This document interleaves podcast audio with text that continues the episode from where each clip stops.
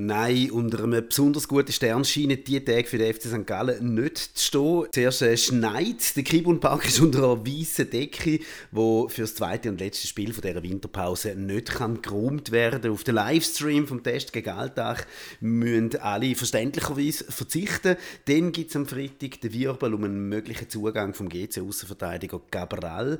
GC vermeldet den Transfer, nimmt die entsprechenden Meldungen aber nachher wieder vom Netz. St. Gallen dementiert von Anfang an dass ein zusätzlicher Außenverteidiger könnte gebraucht werden, ist gestern nach dem Abgang von Vincent Rüfli noch eine Randbemerkung. Heute nach dem verletzungsbedingten Ausscheiden von Miro Muheim, aber dann schon ein größeres Thema. Wie es dem Miro Muheim geht, wie schwer das die Verletzung ist, weiß man noch nicht. Der Teufel an die Wand malen ist nie eine gute Idee, aber was man im Tagblatt kann lesen kann, lässt die Sorgenfalten natürlich grösser werden.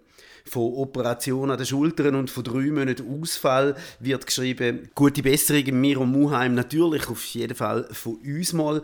Und dass er im Moment für den FC St. Gallen kaum zu ersetzen ist, haben wir an dieser Stelle schon mehrfach erwähnt. Dazu kommen die Meldungen von der Quarantäne von Servet und von Luzern. Das wären eigentlich die Gegner Nummer 2 und Nummer 3 vom FC St. Gallen gewesen, laut Spielplan von der Swiss Football League.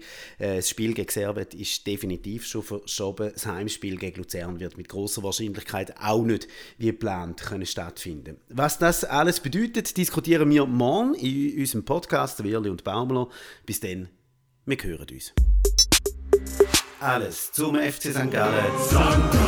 Auf grünwies.sg. Alle, alle. Am.